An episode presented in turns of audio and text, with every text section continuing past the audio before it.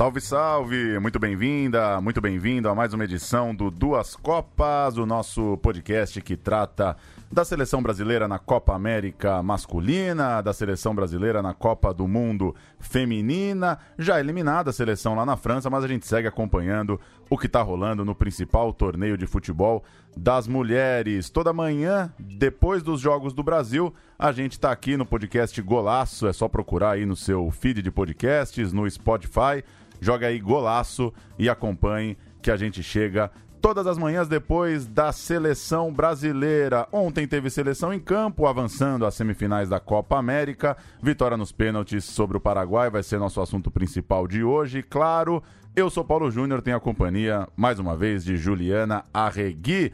Que tal a vitória no sufoco em Porto Alegre? O Brasil vai rumo ao Mineirão. Ju, bom dia. Bom dia, Paulo. Bom dia a quem nos ouve aqui no podcast do Golaço. É, putz, né? Assim, é, eu acho que a seleção precisa jogar um pouquinho melhor pra gente poder chegar aqui no estúdio num bom humor, né? A gente grava bem cedinho aqui, então assim, depois as pessoas me acusam de reclamar aqui que eu tô com sono.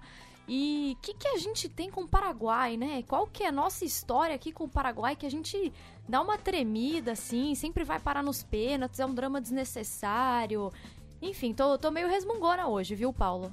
Faz bem. Casa cheia, hoje temos as presenças dos jornalistas Alexandre Sinato e Márcio Porto. Vou começar pelo Alessinato Skitter. Que tal a vitória do Brasil?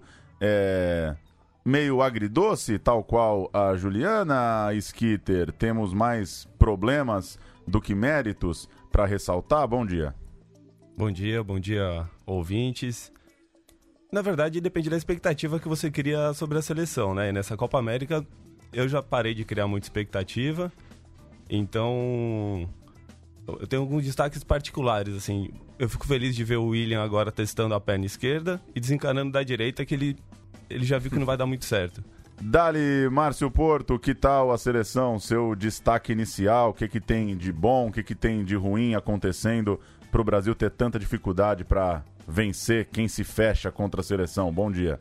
Bom dia. É, saudade de quando as equipes do Tite, nesse tipo de situação, pelo menos venciam por 1 a 0 ali magrinho, 2 a 0 não precisava nem levar para os pênaltis. Como disse a Ju, uma coisa que não dá para entender com o Paraguai, tá? Essa, esse sofrimento aí que agora acabou um pouco com a vitória, com a classificação, mas é, eu tô impressionado como é, o psicológico está voltando a, a, a, ser destaque nesse time, onde a gente já viu o Thiago Silva novamente numa cena de grande é, de grande teor dramático ali depois do jogo, né? Ele, ele se emocionou e, e agora vindo Belo Horizonte, Mineirão aí pela frente em semifinal, vamos ver e, e possivelmente contra a Argentina precisa ver como esses, esses caras vão se comportar. E eu tô preocupado aí com, com o emocional da seleção.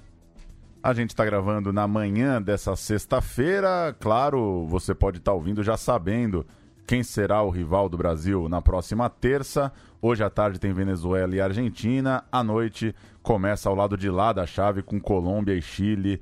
Aqui em São Paulo, na Arena Corinthians. O primeiro assunto que eu queria jogar para vocês é a questão do protagonismo, é, de chamar a responsabilidade, de quem no fim das contas vai ser lembrado por essa campanha. Claro que muita coisa pode acontecer na última semana de Copa América, claro que se o Brasil levantar a taça, é, alguns jogadores vão carregar os méritos dessa conquista, isso é óbvio, mas se a gente falava muito antes da Copa América de como a ausência do Neymar, que é a estrela maior da companhia aí há muitos anos, podia é, ser boa, podia ser positiva para que outros jogadores apareciam. É, qual que é o balanço que vocês fazem depois desse primeiro jogo de mata-mata dessa turma? Como que é, os mais veteranos, Thiago Silva, Daniel Alves, é, Felipe Luiz, estão reagindo e como uma galera um pouco mais jovem, Cebolinha, o David Neres começou no time e saiu, o Richardson teve um problema de saúde, enfim, é, quem, quem conta a história dessa Copa América no fim das contas? Acho que você faz uma pergunta para qualquer pessoa, assim, dá uma, a resposta acho que resume bem o que você está falando, Paulo. Quem é o protagonista dessa seleção? Quem é a cara dessa seleção? Se você pergunta, é, tipo, Ju, Marcito, Quem é a cara dessa seleção? Não tem, não tem.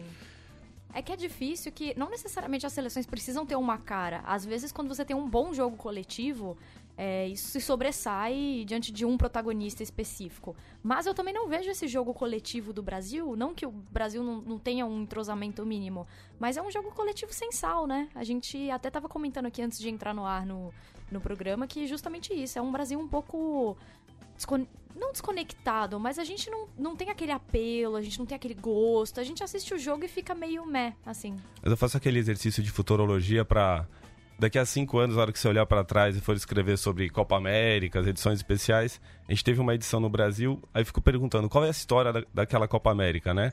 Qual é a cena daquela Copa América? Até em termos de seleção brasileira, é, o que? A relação fria com a torcida, são as vaias, é uma seleção, não sei se pro bem e pro mal, o Neymar faz alguma falta nesse sentido, é, não só em campo, tecnicamente, é um, sem dúvida acho que o melhor cara ali do, dessa geração, é, mas fora também, né? Então, é, para você amar, ame ou, ou odeie o Neymar, ele é um cara que assume essa responsabilidade, né? Acho que o Alisson, acho que o Alisson tem, tem um ponto a se destacar aí. Eu, foi bem ontem, fez a defesa do pênalti, uma defesa é, muito bonita, né? Que já abrir a série com, com essa vantagem tranquiliza, eu acho, os demais que vierem bater, até embora o cobrador oficial, acho que é o Firmino, né? O cobrador oficial primeiro, tenha desperdiçado, mas eu acho que o Alisson tem sim é, finalmente está se impondo como realmente, indiscutivelmente, eu acho, o goleiro da seleção brasileira. Ele pouco transpirou nessa Copa América, né? Mas pelo menos ontem, a hora que precisou, ele defendeu Sim. logo a primeira. Dá uma tranquilidade enorme, né? Até porque o Brasil estava fechando as séries, né?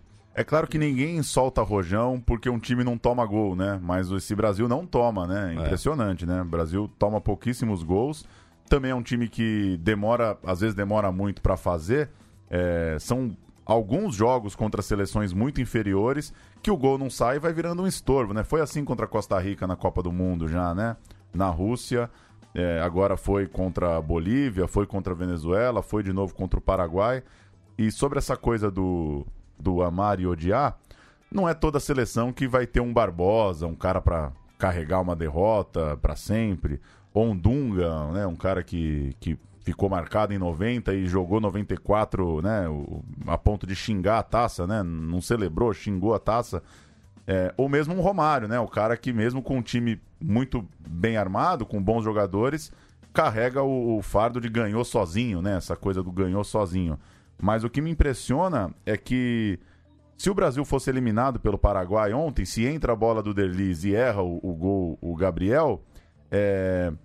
como que essa história ia ser contada, né? Quem seriam os culpados? Não, não querendo promover uma caça às bruxas, mas eu acho que essa ausência de protagonismo pega nisso também, porque ia se dizer que a defesa fez uma partida segura, ia se dizer que não pode é, crucificar quem perdeu os pênaltis, e aí tudo bem mesmo, mas eu, eu sinto falta de, de entender como cobrar esses jogadores. Para mim, a gente. para mim, o maior problema da, da seleção brasileira é o excesso de coadjuvantes mesmo. É a sensação de que o Coutinho não vai pôr o jogo debaixo do braço, o Gabriel não vai pôr o jogo debaixo do braço, e no fim das contas, ninguém coloca, ninguém coloca, e o jogo vai se arrastando nesse, nesse tom um pouco coadjuvante demais, eu acho. Ô Paulo, é até essa questão que você falou sobre o Jesus, ele salvou porque conseguiu converter o pênalti. Porque, convenhamos, ele não fez um bom jogo ontem. E foi bem no pênalti, né? Tava tranquilo. Ainda bem, né?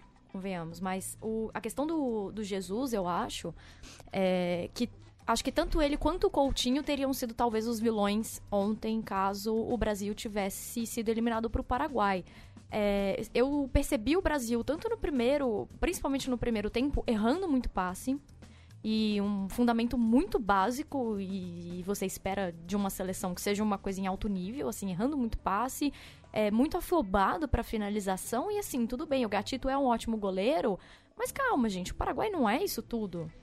A Tem um detalhe não... importante nisso, né? O Paraguai jogou com um a menos o segundo tempo inteiro, praticamente. Exato. Então, assim, o que, que a gente criou ali no segundo tempo que levou mesmo o perigo a eles? Eu não vi nada, assim, de relevante até o momento acredito que os, os vilões, assim, pelo, pelo Brasil, pelo menos teriam sido o Coutinho, Jesus, pelo pouco que apresentaram e, e pela posição deles que você esperava que, sei lá, fizessem gols, armassem jogadas, trouxessem uma, um pouco de ânimo pro time, até porque o Cebolinha foi muito bem marcado. Então, sem Cebolinha, sem a, o brilho lá do, do garoto, né? Que assim, o Galvão ontem estava em amores pelo Cebolinha, chamando de cebola já, super, né, colegão, assim você tem o, o, cara que a gente tá depositando as nossas fichas amarrado. E aí, se você tem esse cara amarrado, quem são os nomes, né? A gente, e a gente sempre precisa ter esse bode expiatório, assim. A gente precisa ter um nome em quem culpar, além do técnico também. Então, não só em cima do Tite, mas eu, eu vou um pouco em cima desses jogadores que deveriam estar sendo mais mais bem. Ah, não sei, deveriam estar fazendo gols, vamos ser sinceros. E, e ver aquele cara que chama responsabilidade, né? É pegar o Coutinho, assumir o. tentar ser o protagonista mesmo, pegar a bola e ele ir pra cima, ele organizar, ele orientar os caras. O Gabriel Jesus, coitado, eu já, eu já não tô. Eu tô ficando mais com pena dele já. Porque ele passou a Copa inteira titular não conseguiu fazer gol. A Copa América ele começou na reserva é, entrou no terceiro jogo, ganhou a vaga, se manteve nas quartas de final agora, e ele não consegue fazer gol com bola rolando. Para um camisa 9 é um peso muito grande, né? Ele disse que errou o pênalti contra o Peru, inclusive por, pela ansiedade de fazer gol, ele bateu de uma forma que ele não costuma bater e perdeu. Então, assim, isso para um camisa 9, essa falta de confiança é, é dramático, né? Olha, eu acho que ia sobrar pro gramado da, da Arena do Grêmio, viu? Porque se o Brasil classificou e já teve toda essa. Eu vi o Tite falando e, e, os jogadores falando. Realmente o gramado da Arena do Grêmio não tá nada legal. E, e as, desde o Renato, técnico do Grêmio, já reclama. É, mas eu acho que ia acabar sobrando. Se o Brasil eliminado ontem, o protagonismo ia ser disso aí. Eu acho que iam chiar bastante, iam chorar bastante com relação ao gramado. Nessa falta de, de culpados e de que a gente está falando, eu acho que seria uma boa aposta, hein? E tem uma coisa também sobre esse clima. É Acho que a torcida que vai ao estádio apoia a seleção. A gente vai ouvir daqui a pouco o, o nosso repórter da Gol, o Matheus, que estava lá na Arena do Grêmio falando sobre isso. Mas eu, eu, fiquei pensando ontem, em 2013, quando veio a Copa das Confederações, que o Brasil ganhou naquela onda do hino à capela e de começar o jogo a milhão, né? O melhor exemplo é como o Brasil começa o jogo contra a Espanha na final no Maracanã. Tinha um clima de euforia no ar, por mais que existia existiam manifestações na rua, existia preocupação sobre os elefantes brancos, sobre o que, que, que, que vai acontecer com esses estádios e tal.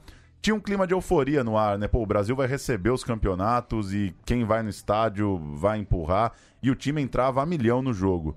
Acho que se perdeu um pouco nesses anos, a, a, um, por, algum, por alguns motivos a relação não é de paixão incondicional, a gente não tem uma torcida que empurra o time loucamente, pelo contrário, parece que o jogo vai ficando 0 a 0 e o clima vai ficando cada vez mais tenso. É... Vocês acham que é, que é meio por aí também? É uma coisa esquisita? Torcer para o Brasil anda sendo uma coisa um pouco difícil, porque eu fico pensando se a Copa América é num Paraguai, é num Uruguai, o Brasil ia encontrar um clima é, muito pesado para jogar contra o dono da casa. E eu não acho que o Paraguai sente um jogo contra o Brasil no Brasil hoje. Eu acho que é uma, é uma questão ampla, né? Essa da representatividade da seleção, é, de você sentir alguma. você sentir próximo dela. É, não é de hoje, eu acho que tem algumas questões, né? De jogadores cada vez jogando mais fora do país, você não tem ele no seu clube, você não tem, mesmo no, no rival, cria aquela, aquele sentimento, pelo menos um sentimento forte de alguma forma, né? É, e a seleção ela fica meio distante, né? Às vezes você vai pegar a entrevista pós-jogo, é, os caras com um sotaque, um sotaque meio espanhol já, uma coisa meio italiana. É, é, Ou às vezes fundando uma língua como Funda... o Aldair fundou, né? A, a, própria língua. E tem muita. O Casemiro está aprendendo muito bem, já é fluente na língua do, do, do Aldair. É, eu, eu acho que passa um pouco por isso e talvez tenha um, um pouco o clima de, de fim de festa, assim, dos grandes eventos. É, em, em 2013 era, ia começar a sequência, né? Como você falou, ia ter Copa das Confederações, Copa do Mundo, ia emendar a Olimpíada. É, e a seleção e a seleção ganhou 2013. Então era tipo o último é, último cartão antes da Copa em casa, né? É, agora se a seleção não ajuda em campo, a coisa fica distante, né? Ontem eu conversei com três pessoas ao longo do dia, diferentes, assim. Um cunhado, o cara do gás que foi em casa. O cara do gás estava em casa às nove e meia da noite, eu coloquei ali no, no é, 9h20, assim, um pouquinho antes, coloquei no celular o pré-jogo.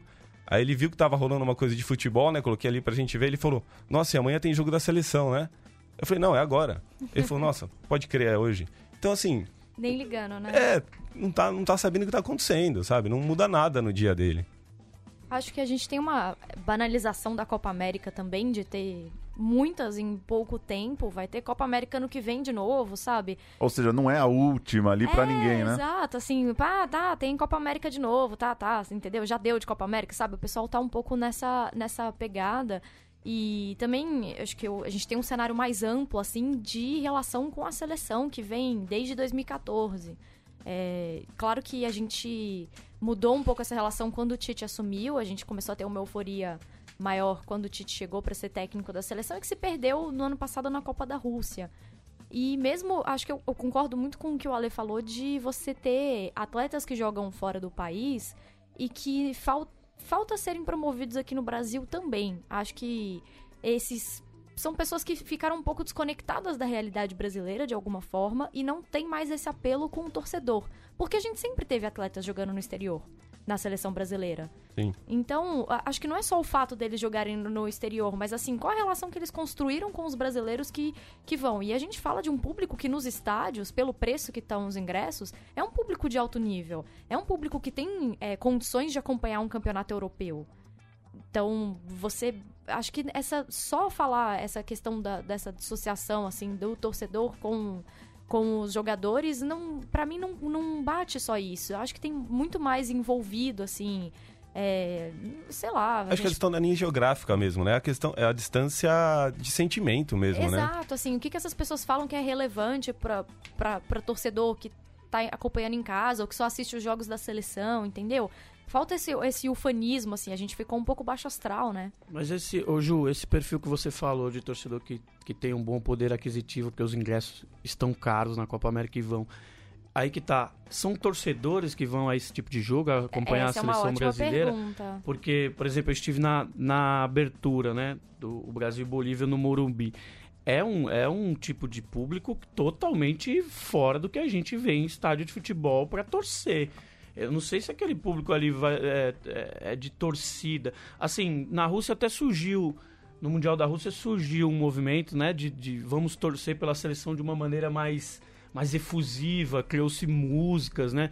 Ah, o 58 é, foi boa Pelé, música. então, boa música, eu achei que tá boa música. E passa um pouco na, na Argentina também, os colegas lá com, é, comentam essa mesma coisa, que quando joga a seleção, e a gente tá falando da Argentina, do, do, da tradição de torcedor apaixonado, né, de, das canções e tal, quando joga a seleção, o público é muito mais elitizado, e você vê jogos de seleções argentinas, não é só aqui não, jogos de seleções argentinas com um público muito mais frio do que a gente está acostumado a ver quando é um clube, então.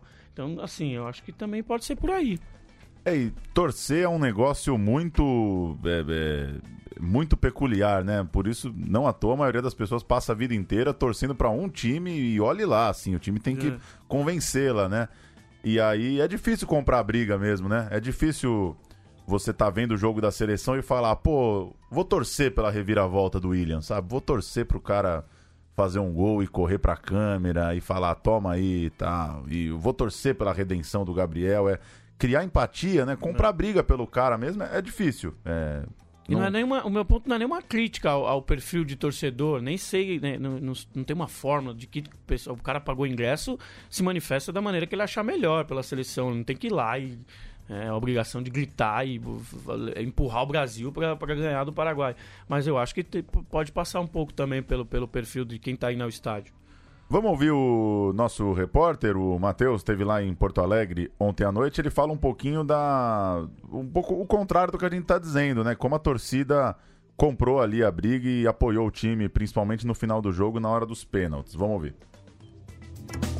E, bom, se dentro de campo essa seleção brasileira ainda levanta algumas dúvidas, fora dele parece aí que aos pouquinhos é, o time vai conseguindo reatar aí com, com, com o torcedor mesmo. É, destaque para a boa presença de público na arena, foram mais de 48 mil pessoas, apesar do frio, é, do horário talvez também não, não tão é, propício aí para o pessoal se deslocar e, e, e vir assistir a partida.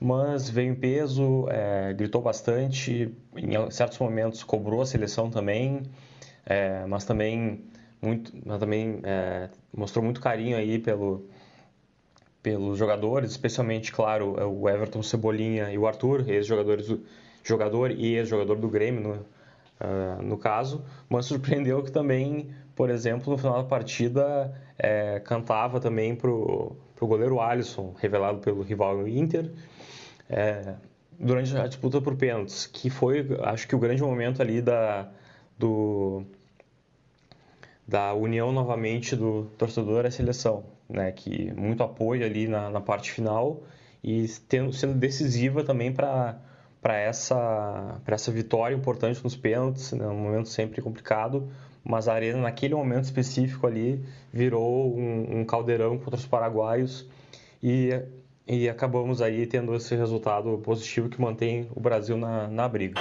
Denis Gonzalez, ele perdeu contra a Argentina. Autoriza o ato, pé direito, partiu, bateu, pra fora, pra fora, pra fora. Vai meter lá dentro. Pé direito, autorizou o árbitro, partiu, bateu, é gol! Brasil! É gol! É gol! É do Brasil! É da Vamos falar um pouquinho das opções do Tite. Manteve é, o time com o Gabriel na ponta direita, o Richarlison com cachumba. Que semana, hein, do Richarlison? Chegou como grande destaque do ataque do Tite perdeu a vaga no time. Os relatos é de que ficou muito abatido com isso e dois dias depois, praticamente, pegou cachumba. Então, é, Tite não tinha essa opção. Jogou o William no segundo tempo, quando ele precisava de mais alguém de velocidade. Não entrou o David Neres. O é, que, que vocês acham das opções do Tite? O Coutinho mantido no time, é, o Gabriel começando pela direita, entra, tem a opção do William, foi para cima também com um a mais, pôde tirar o Daniel Alves. Que tal a atuação da, da turma que tem ali a obrigação de fazer os gols, de criar as jogadas? Acho que ontem a ausência do Richarlison foi bastante sentida pro, pro que o jogo foi se desenhando, né? É, inclusive, acho que ele perdeu a vaga injustamente, assim, no terceiro jogo. É, a mexida do, do Tite no time foi legal, a entrada do Everton na esquerda fez sentido, o time melhorou contra o Peru, foi um baita jogo, né? É, o David Neres não estava não tava encaixando ali, a gente já discutiu isso nos outros podcasts. Mas o, o Jesus entrou na direita para fazer uma coisa que o Richarlison faz. Ele consegue jogar aberto e na última parte da, da jogada, quando ela vai afunilando, o cara tá dentro da área. E ele tá vindo bem. É, para mim, acho que é o melhor nome, inclusive, do, do pós-Copa da seleção. Então, ele perdeu a vaga, acho que injustamente, mas ontem era um jogo perfeito pro cara entrar é, para ter presença diária, para também abrir, jogar aberto. E, bom, aí é zica, né? Cachumba no meio da Copa América é, uhum. é zica. Hoje a seleção vai estar tá toda literalmente vacinada, e todos vão ter que tomar vacina, porque talvez ele já tenha contaminado alguém, enfim. Pois é, vacinem suas crianças, gente. Essa é difícil. E, e, e, assim, acho que um pouco do. O que me incomoda um pouco agora nessa questão de. É a armação, né? Da seleção é esse apego, apego até o fim com o Coutinho, não importa o que aconteça. É, quando que o Coutinho se, tocou, se tornou o cara intocável nessa seleção brasileira? É, até quando a gente vai nem questionar o, o Tite para manter. Ele e o Firmino juntos não tá dando muito certo, eu acho. O Firmino tá meio perdido ali, né? Não, não só o Firmino, eu acho. Você não tem ninguém para distribuir essa bola, né? É, isso é uma coisa que me preocupa um pouco. Porque a gente tem uma defesa muito boa, muito sólida. E a gente tem jogadores que estão ficando meio isolados. O Gabriel Jesus ontem achei ele bem isolado, assim, não. Não, e acho que também não é função dele ficar é, centralizando o tempo inteiro para conseguir pegar a bola, mas quem deveria estar fazendo esse trabalho? Uma, ficou um questionamento. Ao contrário da Copa, onde eu, eh, na minha opinião, o Tite errou em escolhas que foram fatais, eu não tenho visto, eu não tenho visto problema nas escolhas de peças na Copa América. Eu acho que o, o, tá, o problema maior é como o Brasil está se comportando em campo. É, da falta de, de, de, de, de, construção e de, de, de, de movimentação, do entendimento do, dele jogando ali, como vocês falaram, de Coutinho com, com, com Firmino, às vezes ocupando espaços semelhantes. Então acho que está mais em relação à distribuição. É, o Coutinho não tem feito uma, não fez uma temporada das melhores, né? Inclusive no Barcelona já não vinha tão bem, mas não sei se ele é o problema. Eu acho que o problema tá, passa mais pelo como o Brasil tem se comportado em termos coletivos. Ausência de, de, de, de, de, de opções e de alternativas de jogo. Não sei se. Peça eu não tenho visto problema, não. Acho que para jogar ali o, o, o, Jesus no Richards cumpriu. Mas o que me preocupa é a falta do Brasil criar alternativas dentro do, do, do, que, se, do que se escala. Então, mas um cara para criar alternativa, por exemplo, é o Firmino. É, no Liverpool, é, ele, ele, joga muito bem se aproximando e não tão avançado, né? Ele também joga avançado. É, então, assim, você tem o Jesus joga centralizado, joga mais centralizado. Agora ele está na direita. O Coutinho estava é, jogando na ponta esquerda. Nessa seleção ele joga centralizado. O Firmino consegue chegar muito bem e ajudar nessa armação. Com o Coutinho ali parece que eles vão batendo cabeça, né? Você falou, eles ocupam o mesmo espaço. É, e assim, no Coutinho não se mexe. Ele virou um patrimônio ali que não, não se mexe, o cara tá intocável. Eu não sei até quando isso pode fazer bem para a seleção no momento que a gente não consegue. A gente tá por uma crise de armação ali também, né? Houve momentos em que o Coutinho jogou bem na seleção, aberto pela direita, quando o Tite usava ele por ali. De repente, uma opção de, como você falou, se o Jesus joga centralizado, centraliza o Jesus, abre o Coutinho na direita e bota o Firmino para ser mais a armação, e aí eles não, aí eles não bateriam cabeça? Não sei, talvez. A gente poderia testar isso né, como alternativa, mas realmente está tendo um desencontro ali de funções, né? Entre o pessoal da frente ali. E o Paquetá não é exatamente também o reserva do Coutinho. Não tem um, um meia-meia, uma ideia de um, né, um organizador, camisa 10 clássico, assim, para quando o time está precisando de criatividade entrar. Eu queria saber o que vocês acharam também de Alan e Arthur. Se, se fez sentido, se rolou, se vocês acham que, que teve cara de, de dupla ali, de meio campo. Vocês acharam boa a entrada do Alan no time? Teve cara de, de improviso, assim, né? O, não era o que o Tite queria. É, mas para exigência do jogo, eu acho que fa fazia sentido. Eu, eu, gostei da opção. Eu acho que o Arthur ele, ele, ele busca muito o jogo e ele se dispõe a isso, a ajudar nessa, nessa transição aqui da quando recebe da defesa para avançar um pouco mais. Eu acho que falta na sequência. Acho que o problema tá, tá adiante de Alan e Arthur. É quando tá na última fase mesmo. Acho que é onde a gente tá, tá escorregando. Lembrando que o Casimiro cumpriu suspensão, deve voltar pro time, claro. Não tem por que não voltar. E o Fernandinho. Outra competição também com muita gente baleada, né? O Fernandinho não tendo condições de jogar, seria a escolha do Tite, em tese. Deve voltar. Outra, outro jogador que é dúvida para terça-feira, pelo menos até agora, ainda não há maiores informações, é o Felipe Luiz, né? Saiu no intervalo. Achei que o Alexandre entrou tímido, talvez seja a palavra. Não sei se, se foi muita. se não estava tão à vontade ali, se estava um pouco. Enfim, não acho que conseguiu criar, conseguiu dar profundidade para o time. Pode ser que o Alexandro siga no time. Só para a gente falar um pouco do outro lado, do Paraguai, vocês acham que é uma atuação especial do Paraguai? É, vale, é, é de se valorizar? Ou no fim das contas é mais ou menos o mesmo jeitão do Brasil sofrendo contra times que, que ele enfrenta e que vão para se defender? Bom, o Paraguai, depois da expulsão, é. Vamos tentar fazer qualquer coisa aqui para levar para os pênaltis, né? E ainda assim, eles encaixaram dois contra-ataques que ia, causar uma eliminação, ia ser, ia ser catastrófico perder para o Paraguai com um a menos é, em casa no finalzinho. E eram contra foram dois contra-ataques muito bons. Teve um que teve até acho que um rolinho no Arthur ali. Teve. Do Almiron. o Almiron botou um fogo ali no segundo tempo. Tava com. Tava cheio de energia o cara. E assim. Bom de bola, o Almiron. Bom de bola. Gostei, de, gostei do Almiron. Ah, o, o Paraguai teve a melhor chance do primeiro tempo, eu achei. Além disso. Então, acho que o Brasil. Eu não acho que o time dele seja isso tudo, assim. A gente tem mais time, a gente tem melhores peças individuais. E até no jogo coletivo também, o Brasil, apesar do que a gente tem reclamado aqui, poderia ter ganhado esse jogo no tempo normal, sem precisar desse sufoco de ir pra pênalti. E mas uma coisa que eu acho que pesa a, a favor, assim, deles é, eles têm um excelente goleiro. E isso, não sei se isso assusta os jogadores do Brasil. A gente já tá com essa coisa de finalizar, assim, os jogadores mal finalizam, quando finaliza, finaliza meio mal. Então fica essa, fica essa, esse ranço aí, essa dificuldade muito grande e você, e acho que as nossas poucas tentativas pro gol pararam no gatito, assim. E eu acho, não sei, eu acho que a gente apanhou desnecessariamente. Apesar de é, isso que o Ale falou é muito verdade, assim, poxa, a gente passou o segundo tempo inteiro com um cara a mais, né? Não era. para mim era pra gente ter feito pelo menos 1 a 0 ali, ainda que fizesse 1 a 0 e segurasse o placar.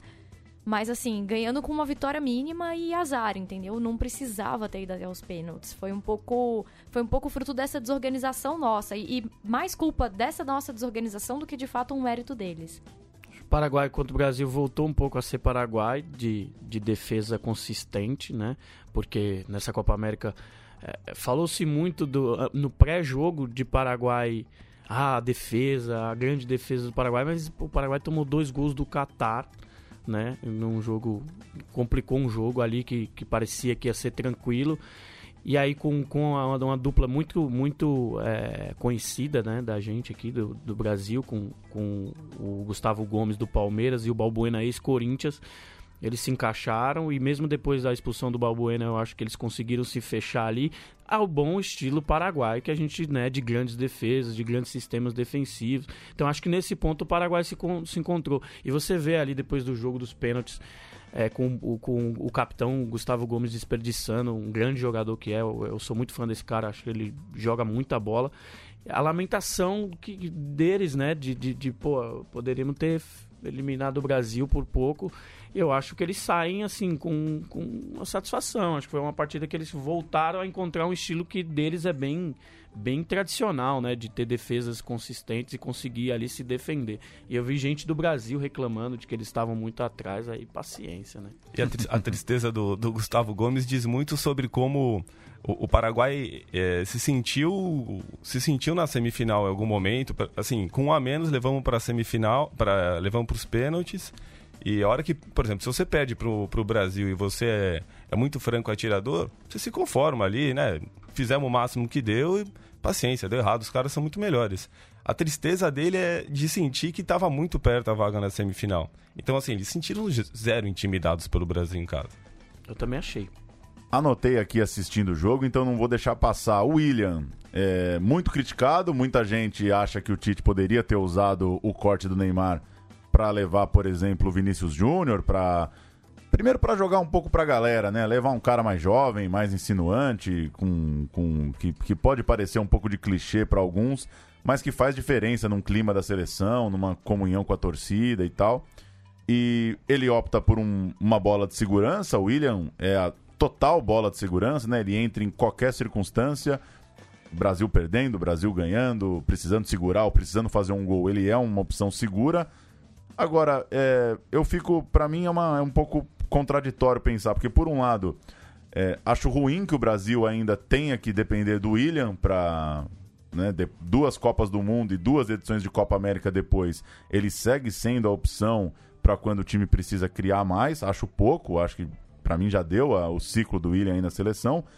Por outro lado, numa seleção que tem dificuldade de criação, que tem pouca criatividade, o William joga mais ou menos no mesmo nível desses caras para mim. Não acho que o William fez um jogo pior do que o Gabriel Jesus, por exemplo.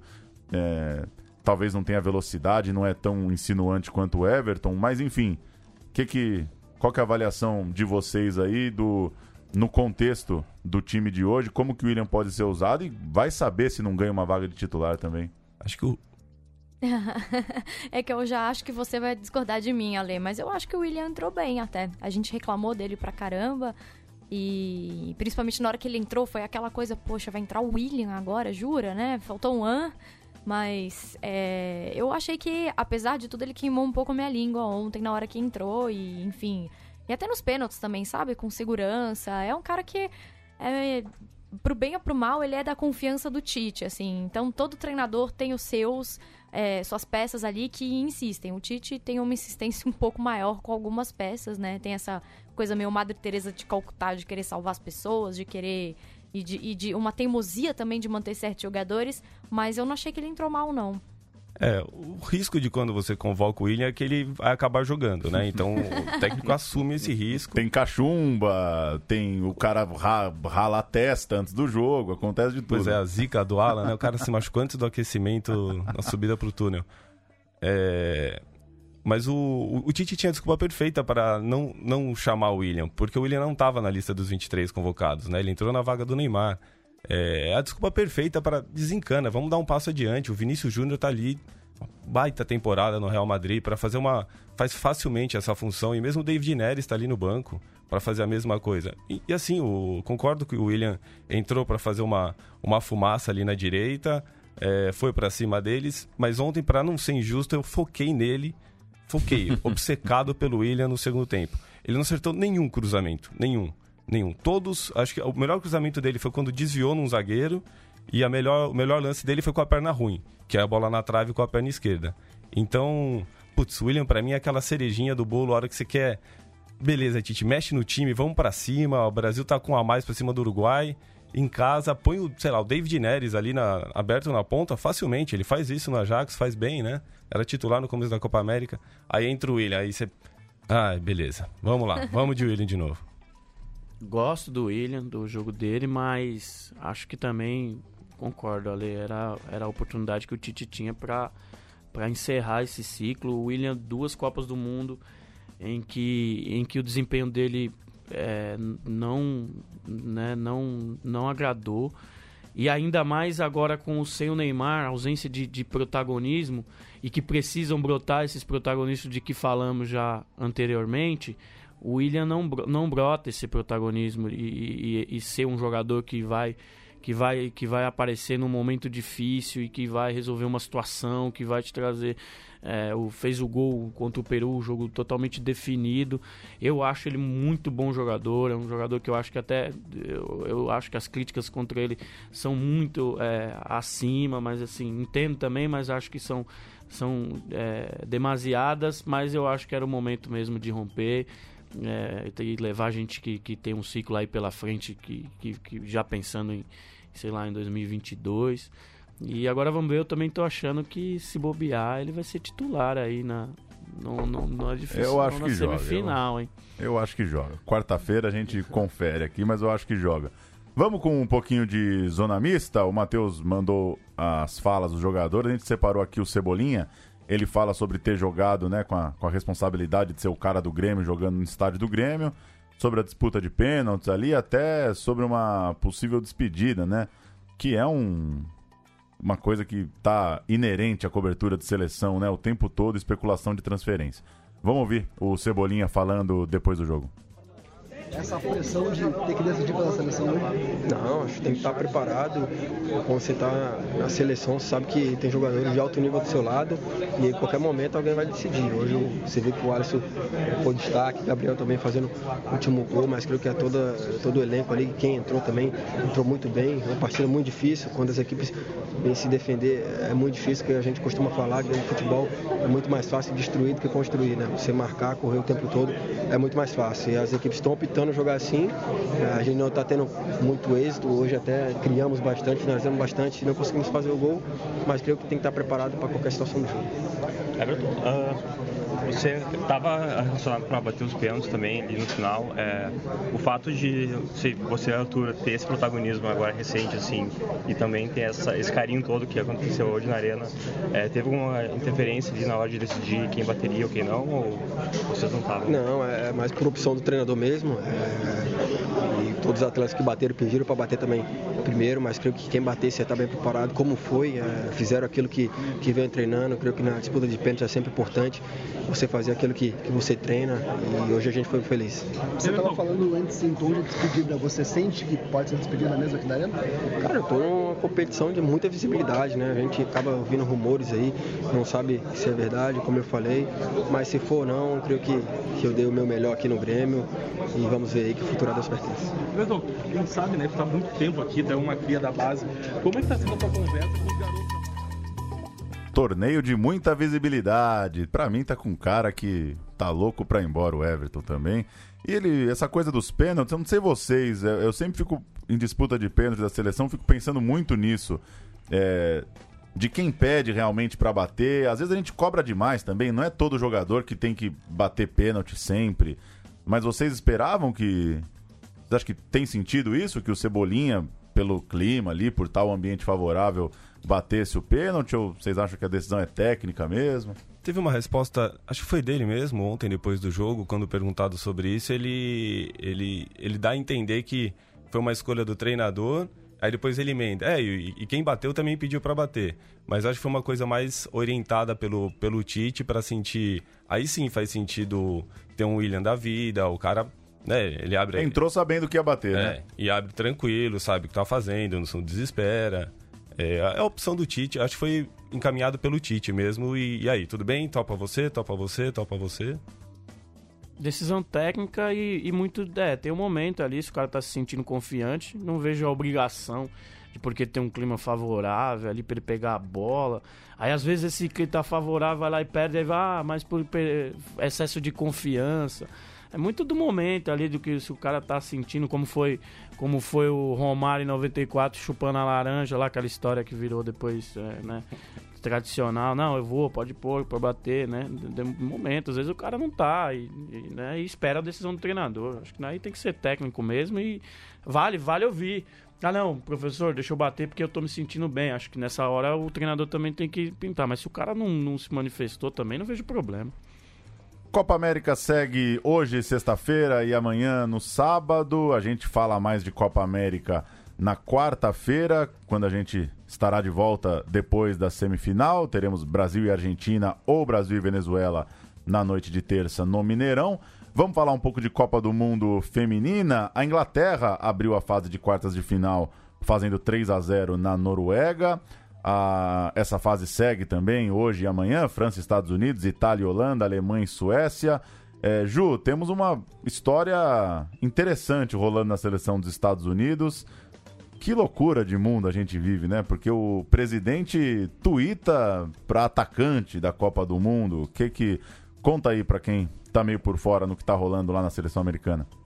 Bom, a capitã da seleção americana, acho que é, vamos ressaltar aqui, né? É uma das veteranas do time, então acho que só para as pessoas entenderem a importância dela, assim, é, ela já tem umas duas ou três copas no currículo, se não me engano, agora eu preciso só confirmar isso, mas ela já é bem veterana na seleção é, feminina e ela tem muito respaldo, tem muito respeito. Inclusive, para quem assistiu os jogos dos Estados Unidos e não tem ideia do que eu tô falando, é a jogadora de camisa rosa, de camisa, não, perdão, de cabelo rosa, que, enfim, ela ela é um- uma jogadora meio fenômeno assim nos Estados Unidos.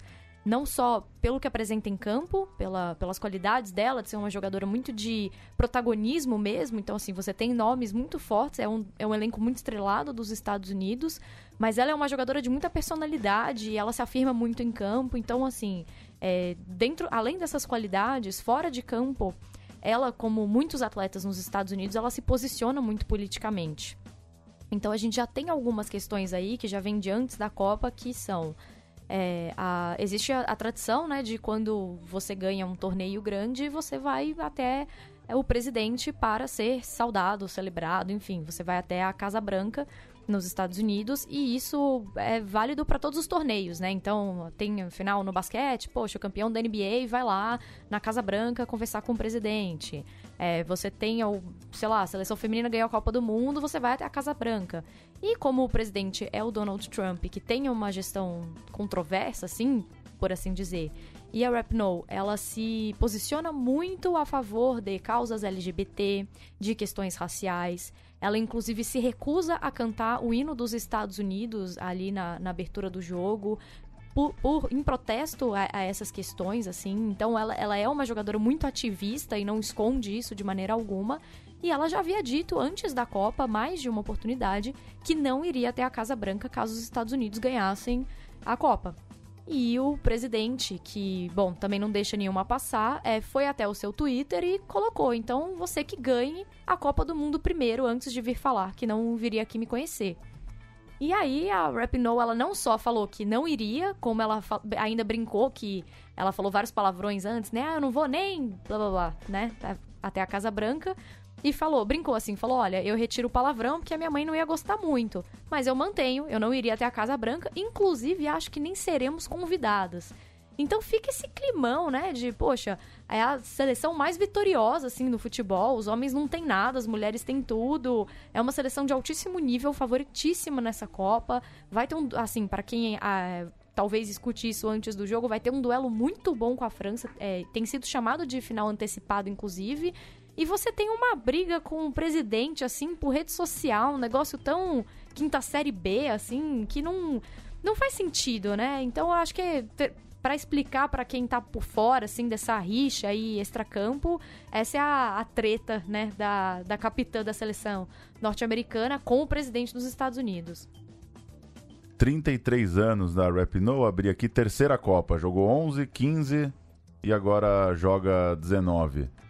É curioso, né? E eu, eu, eu acho a situação toda muito louca, né? Porque desestabilizar. Eu entendo, ela tem essa postura de se posicionar, não é o tipo de jogador que vai falar, não, tô focada nos três pontos, não. Mas a essa altura, né, numa véspera do jogo contra, contra talvez a, a grande rival no momento, técnica, né, a grande adversária técnica, se entrar em questões se desestabilizar dessa maneira, né? Mas enfim, estamos falando de Donald Trump também, não acho que ele está muito preocupado no, no bem-estar mental da, da atacante do time. Há é. algum precedente né, na, né, no fute, na história de futebol feminino? Alguma outra é, jogadora que tenha entrado no entreveiro com o presidente? Você lembra, Ju? Com o presidente, assim, não. As jogadoras lá se, são conhecidas por se posicionarem muito forte, inclusive até em próprio favor, assim elas têm na, na história né, da seleção feminina lá nos Estados Unidos, elas têm um histórico de greves, isso é bem legal de falar. É, eu acho que pouquíssima gente deve se lembrar que em 96, às vésperas da Olimpíada, que foi lá né, em Atlanta, as jogadoras entraram em greve por questão salarial, porque elas não ganham o mesmo que os homens, e isso até hoje. Então elas vivem ameaçando greve, ou até entram de greve e brigam com a federação e com coisa e com tudo. Então, assim, historicamente elas são meio linguarudas mesmo, e é até interessante que elas tenham essa postura mais combativa de brigar pelo próprio futebol. Mas de questão com o presidente, assim, algo tão aberto, ainda mais durante uma Copa do Mundo, eu não, não me recordo, assim. E ontem, na, na entrevista de ontem, quando ela reforçou o que ela tinha dito anteriormente, ela ainda ela, ela, ainda avisou que vai que ia chamar as, as companheiras para também não irem na Casa Branca. Então, assim, é, é, não vai desassociar essa discussão e essa essa briga ali com, com o Trump do, do time. Hoje, quando elas entrarem em campo, isso faz parte do, do contexto do jogo do time inteiro, né? É uma, é uma briga agora coletiva. Ah, deve ter gente que mais próxima dela, gente, né? Algumas jogadoras mais próximas, outras nem tanto. Mas assim, faz parte do time no jogo de hoje, né? Eu, eu tenho essa impressão, assim, é, até é, os, os rumores, assim, nos bastidores é que é, ela não se dá tanto com a Carly Lloyd, por exemplo, e que a Carly Lloyd estaria assumindo um lado meio pró-Trump, assim, de no sentido de que eu iria mesmo para Casa Branca e não tô nem aí, apesar do que a capitã fala. Mas por outro lado, tem outras jogadoras que compraram a briga, como a própria Alex Morgan. A questão é ver se a longo prazo a Federação Americana vai é, deixar essas jogadoras lá, né? A Hope Solo, que sempre se posicionou muito politicamente, inclusive muito, batendo muito de frente com essa gestão atual, ela foi aposentada da seleção. Né? Hoje ela está como comentarista da Copa, inclusive comentando muito bem os jogos nos Estados Unidos, mas é uma jogadora que, assim, é, ficou, ficou um pouco marcada por essas polêmicas. Então também é uma coisa que a gente vai ter que acompanhar o desenrolar ali. Quantas atletas vão entrar nessa briga com ela. Mas acho que só o fato dela entrar nesse jogo sozinha, de eu não vou na Casa Branca, não. Quem quiser não me acompanha, né? Me acompanha nesse sentido, né? De não vá também. É legal, porque ela vai por ela, assim, ela não tá só tentando liderar o grupo, mas ela coloca o posicionamento dela. Isso eu acho muito interessante, assim, independente do coletivo aderir ou não. Pelo comentário da Ju, você vê a dimensão da, dessa seleção dos Estados Unidos, né? Tem a, uma goleira histórica como a Hope Solo, tem a Alex Morgan que faz gol, é, fez cinco já numa partida, e tem a própria né, a capitã. Então, olha o peso dessa seleção dos Estados Unidos. E ainda sobre relação é, jogador-presidente, um, um, precedente desse, acho que no, teve no masculino, teve aquele, não sei se vocês lembram do entreveiro que o Ronaldo é, teve com o Lula, que o Lula cornetou, peso, o Lula né? cornetou o peso dele, e aí o Ronaldo rebateu com, com que o presidente tinha que beber menos, foi alguma coisa assim, né? Maluquice isso de presidente. Não, isso foi uma outra briga quinta série B também. É, né? ali é. Total. Ali é quinta série total. Ou é discussão de boteco, né? É, Muito. Não tem uma questão forte ali por trás. né? É, como tem na, no caso da, da americana. Só para dar um pitaco sobre a Inglaterra, Ju, primeira classificada na semifinal. Claro que na semana que vem a gente entra mais nas finais, na semana decisiva da Copa do Mundo, mas tem time para enfrentar aí a, uma das gigantes. A França não é gigante, mas digo gigantes técnicas, vai. São Ah, acredito- Estados Unidos e França são talvez as seleções que jogaram melhor futebol. Ah, o jogo entre Estados Unidos e França está sendo tratada como final antecipada da Copa, né?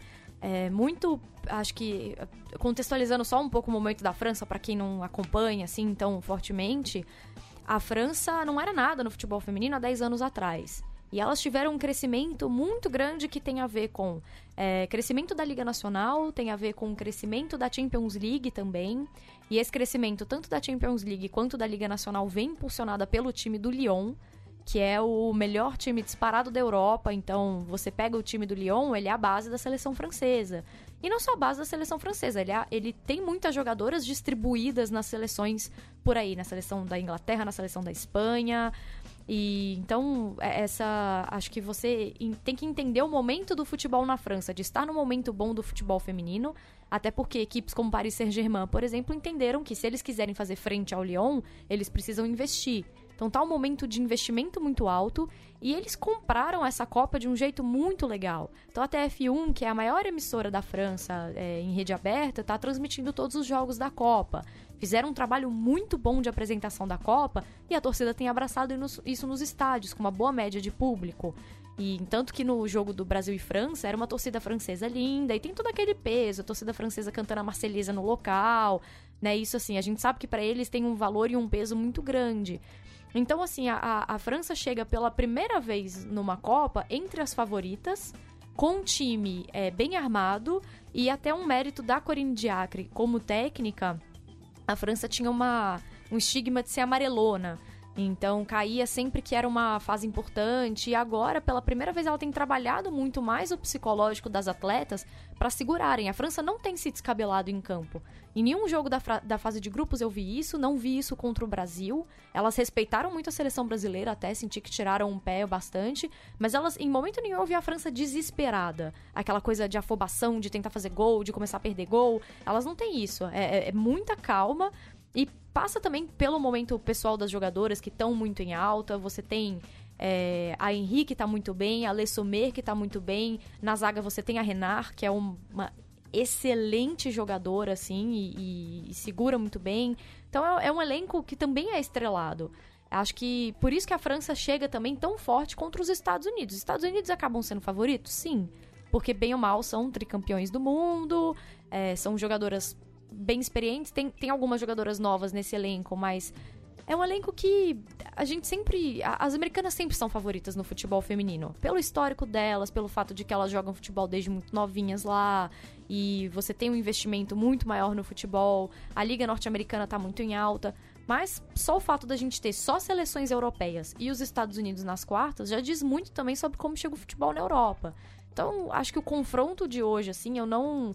Eu não consigo cravar muito quem, quem vai passar, porque eu acho que a França pode sim surpreender os Estados Unidos.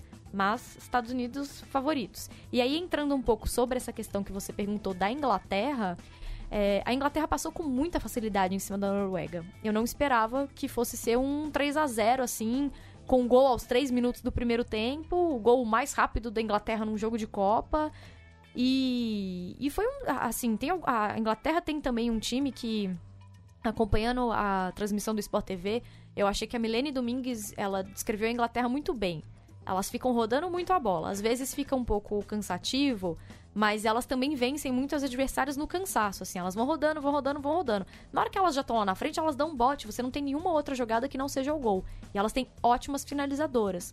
Então você cansa as equipes muito nisso, né? E também é uma equipe que tem demonstrado segurança.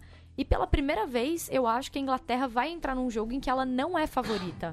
Mesmo contra o Japão, que tem um, uma história muito maior no futebol feminino do que a Inglaterra, eu já achava a Inglaterra favorita pelo momento que vive atual de ter jogadoras muito bem na liga inglesa. E enfim, acho que a partida entre Inglaterra e quem passar de Estados Unidos e França pela primeira vez a Inglaterra não vai entrar como favorita. E isso de certa forma pode até ser positivo também. Você não tem uma pressão enorme para que elas ganhem o jogo. Elas já estão felizes de estar ali, é a segunda vez que elas vão para uma semifinal de Copa do Mundo. Então, é, é, eu acho que é. Não sei. Acho que de qualquer maneira, quem for passar vai ser um bom jogo. Já vai ser um bom jogo entre Estados Unidos e França, mas esse lado da chave, assim, tá bem interessante. Muito boa a Copa do Mundo. Defesaça da goleira da Noruega ontem no pênalti, hein? Mais um baita pênalti defendido nessa Copa do Mundo. Se, se alguns torcem o nariz por causa das goleiras, isso caiu, né? É Daqui a pouco vai ter que debater que o gol tem que aumentar no futebol feminino, que as goleiras estão muito boas. Muita elasticidade da goleira da Noruega. Já estava 3 a 0 né? Foi no, já, foi, foi no final do jogo. O, já. O, o pênalti perdido pela Kirby. A gente chega com duas Copas sempre depois dos Jogos do Brasil, então o nosso próximo encontro é na quarta-feira, manhã seguinte, a semifinal do Brasil, lá no Mineirão, Brasil e Venezuela, ou Brasil e Argentina. Valeu, Skitter! Valeu, vamos ver o Mineirão. Valeu, Marcito. Valeu, e começar a sexta fazendo um golaço é bom demais. Obrigado, hein? Que bom. Valeu, Ju. Valeu, Paulo. Até quarta. Viva o podcast Duas Copas, viva o Olodum, viu? Minha solidariedade a quem faz música ao vivo nesse país. Viva o Olodum. Tô com eles, viu? Tô com o Olodum demais. Podcast Duas Copas, sempre depois dos Jogos da Seleção Brasileira. A gente se encontra na quarta-feira de manhã. Siga o canal de podcasts do site gol.com. É só jogar golaço no seu tocador, no Spotify. E quarta-feira de manhã tem mais um programa com a gente aqui dos estúdios em São Paulo. Até lá, tchau.